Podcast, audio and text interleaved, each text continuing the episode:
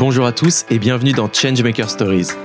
À travers nos podcasts, découvrez les parcours exceptionnels de changemakers de l'écosystème ISEG qui œuvrent tous les jours à la transformation de notre société pour la rendre meilleure. Enjeux sociaux, économiques, climatiques ou technologiques, inspirez-vous et passez à l'action pour devenir vous aussi un acteur du changement.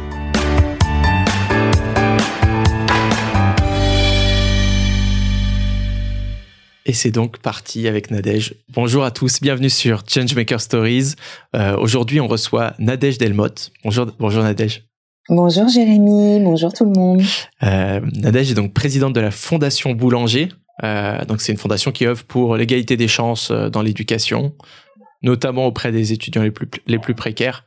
Euh, on en discutait lors de notre appel préparatoire. Tu nous disais que vous apportiez aussi du soutien à des, projets entrepreneuriaux qui sont en lien avec le handicap, euh, notamment, et la dyslexie. Donc, on va parler de cette, euh, de, ces différents projets. On va parler de la fondation. On va parler de ton parcours un petit peu aussi. Euh, je pense que cet épisode va être euh, passionnant. Et pour, euh, démarrer, bah, je te propose de, de te présenter et de nous parler de tes expériences peut-être avant, d'avoir rejoint la fondation. Alors, je, comme tu le disais, hein, aujourd'hui, je suis présidente de la Fondation Boulanger. Je suis Nadège Delmotte. Euh, j'ai 52 ans. Je suis chez Boulanger depuis 4 ans et demi. Euh, mon parcours, je vais faire assez vite, il est un peu atypique. J'ai un long parcours dans l'associatif, donc j'ai fait l'IESEG.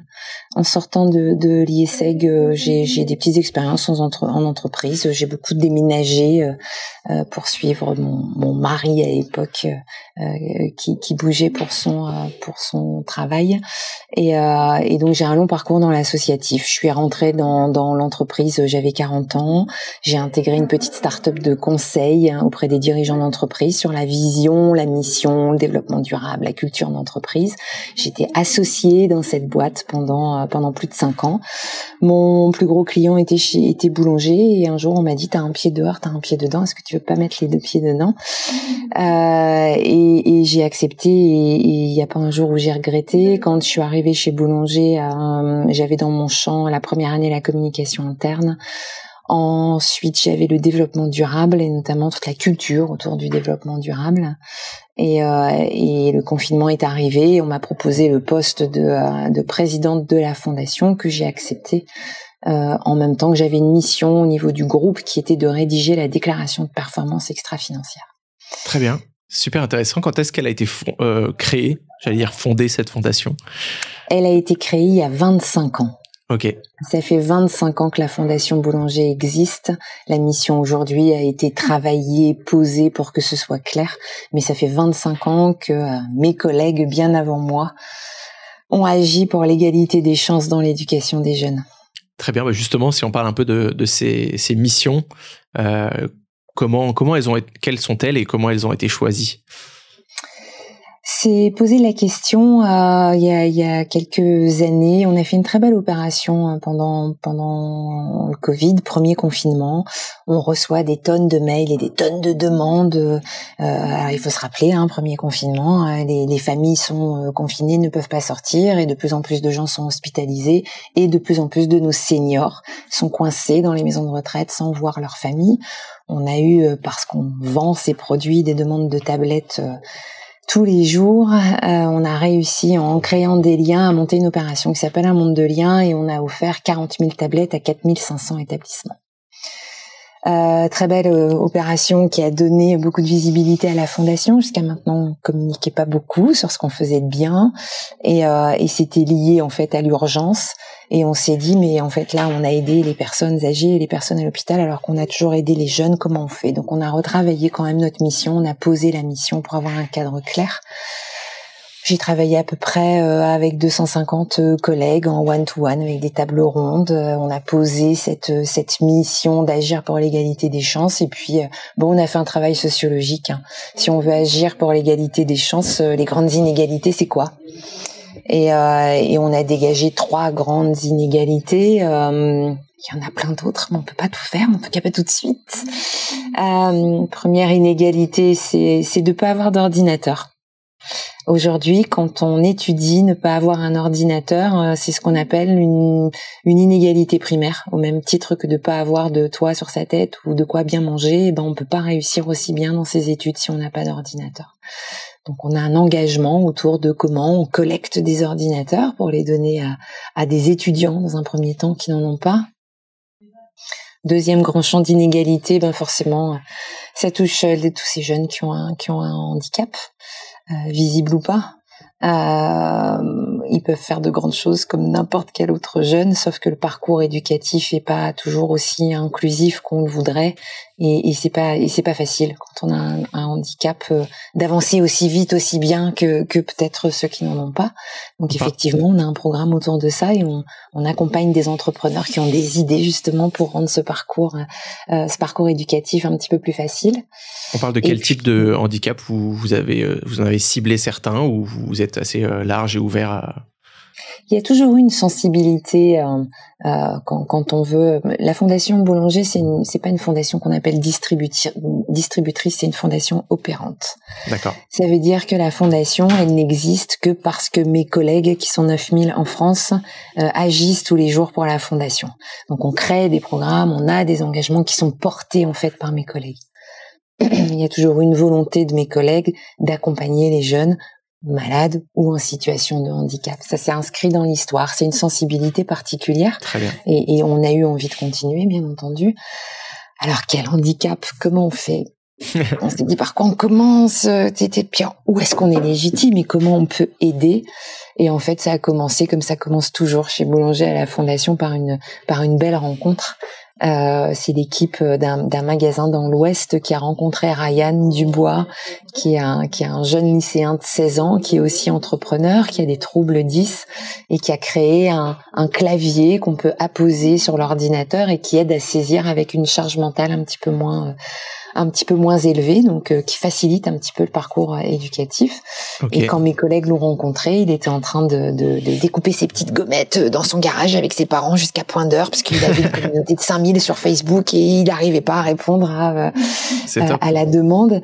Et, et on s'est dit, ben tiens, comment on peut l'aider? Donc on a créé un, un petit collectif d'une vingtaine de collègues avec tous des expertises différentes, du merch à la commercialisation juridique, la compta, et on on a accompagné Ryan et ses parents pour créer un, produit, pour le mettre en vente, pour l'aider aussi dans la réflexion autour de la création d'une entreprise. Et, euh, et c'est lui qui nous a sensibilisés aux troubles 10. Et on sait maintenant que les nouvelles technos peuvent compenser ou suppléer les troubles dyslexiques. On s'est dit, bah là, on est super légitime avec les produits qu'on vend. Donc, euh, on a accompagné Ryan. Le, clavier R2D Tool 10 est, est, en vente sur le site euh, sans qu'on prenne aucun bénéfice euh, dessus. Et, et, il est aussi en vente dans, dans 50 magasins et en train de se développer, y compris chez nos, nos filiales à, à l'étranger. Donc, on s'est dit, bon, on, va, on, a envie de continuer parce qu'aider un entrepreneur, finalement, c'est vachement bien. On apprend plein de choses et, et on peut démultiplier des solutions plus vite. Donc, on a lancé un appel à projet et l'appel à projet a été gagné par une petite petite équipe de femmes soignantes du Kremlin Bicêtre euh, qui reçoit des jeunes qui ont des troubles neurocognitifs tous les jours et qui ont envie de partager leurs outils avec des enseignants dans leur région. Donc elles ont envie d'avoir leur petit distruck, leur petit camion qui sillonne la région. Et on est en train de les aider pour développer leur projet et donc développer des outils euh, pour les enseignants pour qu'ils puissent aider aussi les jeunes 10 qu'ils ont dans leur classe c'est super. On, comprend vraiment la, à la fois la légitimité et, tous les, outils que vous pouvez euh, et infrastructures que vous pouvez mettre en, place. Génial de, pouvoir euh, vendre vendre ce clavier et du coup lui donner une visibilité euh, nationale de manière beaucoup plus rapide que que ce que peut faire un entrepreneur. Oui, oui, et puis mes collègues sont formés aussi en magasin, donc euh, des, des, des parents ou des jeunes qui s'interrogeraient sur à quoi ça sert, comment on l'utilise, euh, c'est aussi la possibilité plutôt que d'être sur le sur internet, de venir en magasin et de poser les bonnes questions euh, sur cet outil. Euh, tout le mérite revient à Ryan. Euh, mais on est super content de, voilà, on est super content de l'accompagner. Il nous a vraiment en plus aidé et accompagné sur, sur, tout un champ de réflexion. Il a encore dans sa tête plein d'idées pour créer plein d'autres trucs. Donc euh, c'est plutôt, c'est plutôt bien. Ça, ça a créé une belle énergie en plus dans la boîte. C'est super, euh, Ryan, il a vraiment euh, trouvé sa voie et, tu me disais que la, le troisième, la troisième mission de la fondation, c'était d'aider les jeunes euh, travailleurs à trouver leur leur fibre. Je crois que tu me disais. Oui. comment comment vous faites C'est plus difficile entre guillemets.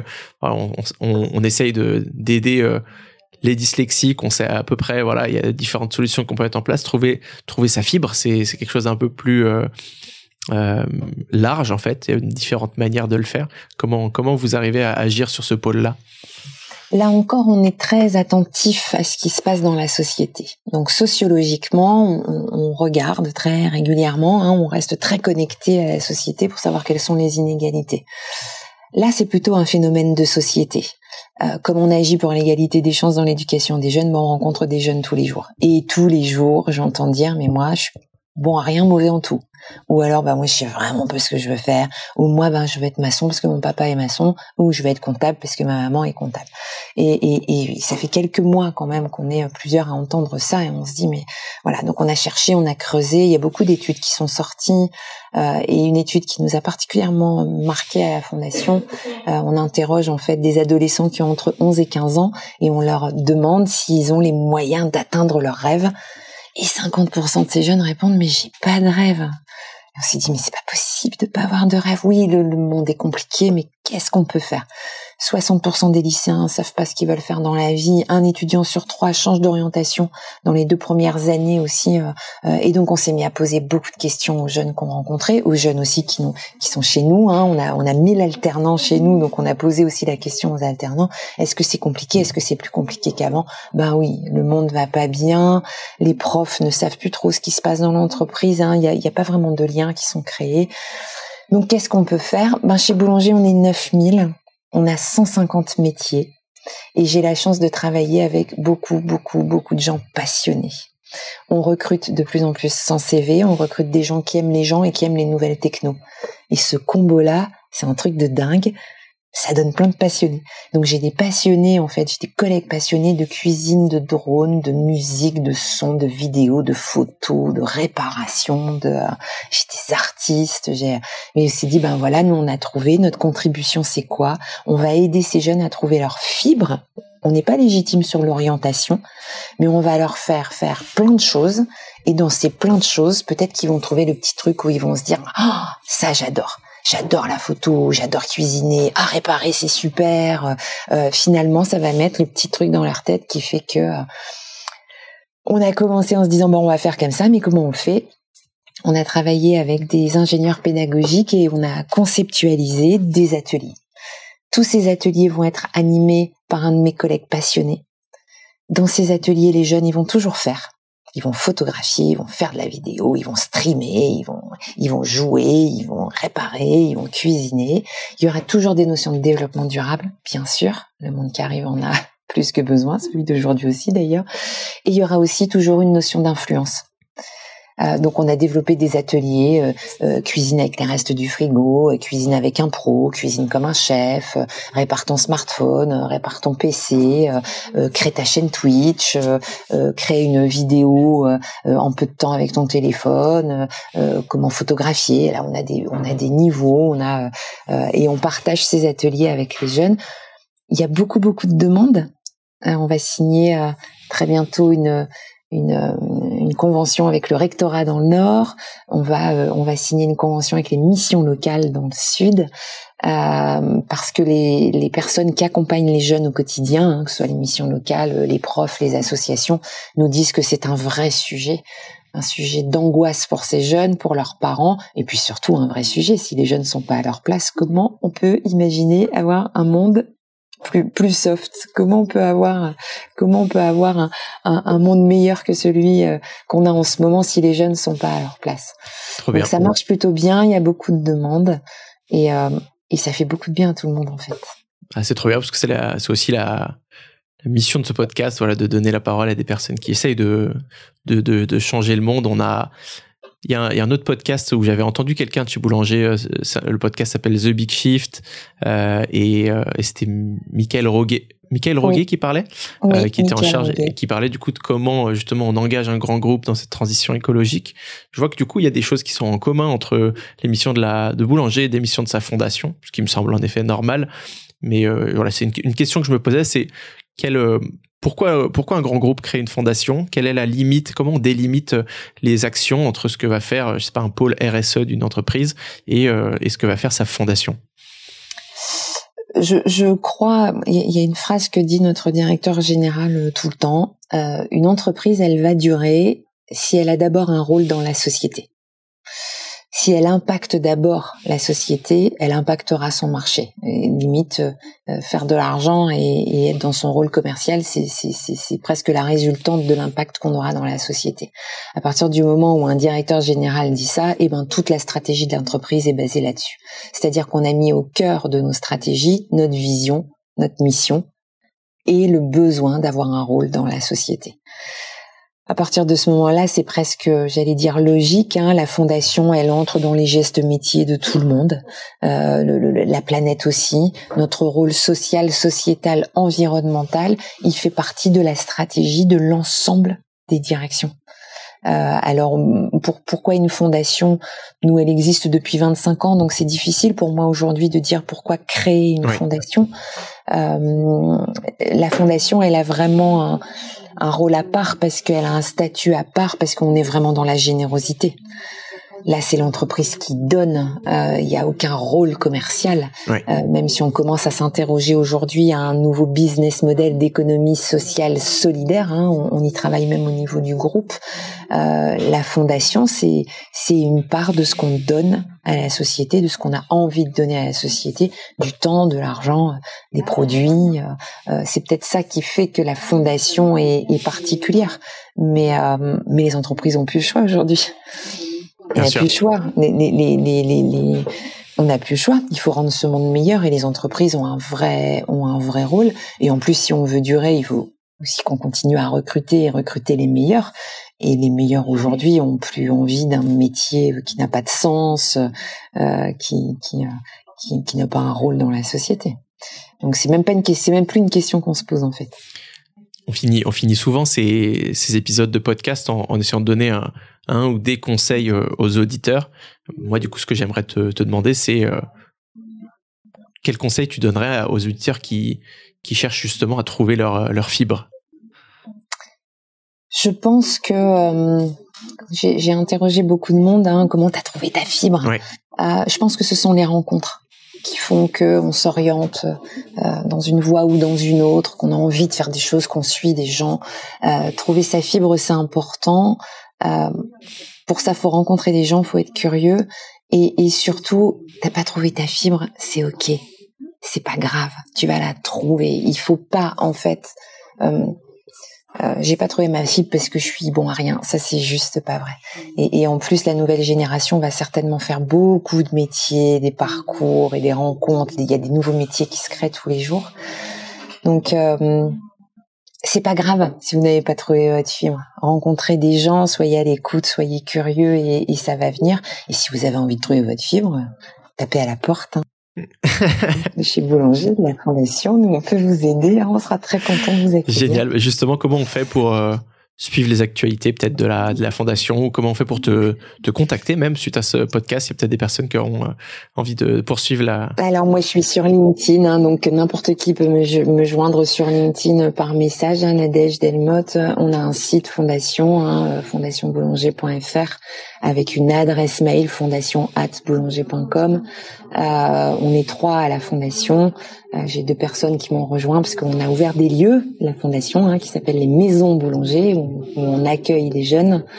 Euh, donc, si vous voulez me joindre, c'est facile. Entre l'adresse mail de la fondation, euh, le LinkedIn ou, ou, le site internet, il y a toujours un moyen. Parfait. Bah, n'hésitez surtout pas, en tout cas, à aller, aller envoyer un petit message à Nadège et à, l'ajouter sur LinkedIn. Avec beaucoup de plaisir. Si vous avez des idées, si vous êtes entrepreneur, si vous cherchez votre fibre, euh, allez-y, on est curieux à la fondation et on est avide de rencontres. Donc euh, venez à notre rencontre. Super, bah, merci beaucoup Nadège. C'était une très belle rencontre. Moi j'étais ravi de de, de te rencontrer. J'ai déjà ma, ma fibre, moi c'est le podcast. Donc euh, mais peut-être que tu pourras la partager un jour avec nos jeunes. Ça sera avec grand plaisir.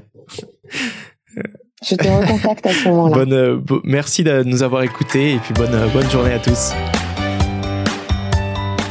Merci d'avoir partagé avec nous ce moment. Nous espérons que cet épisode vous aura inspiré et pourquoi pas poussé à changer les choses à votre échelle. Changemaker Stories est un podcast YesEg School of Management et YesEg Network, produit par Echoes Studio.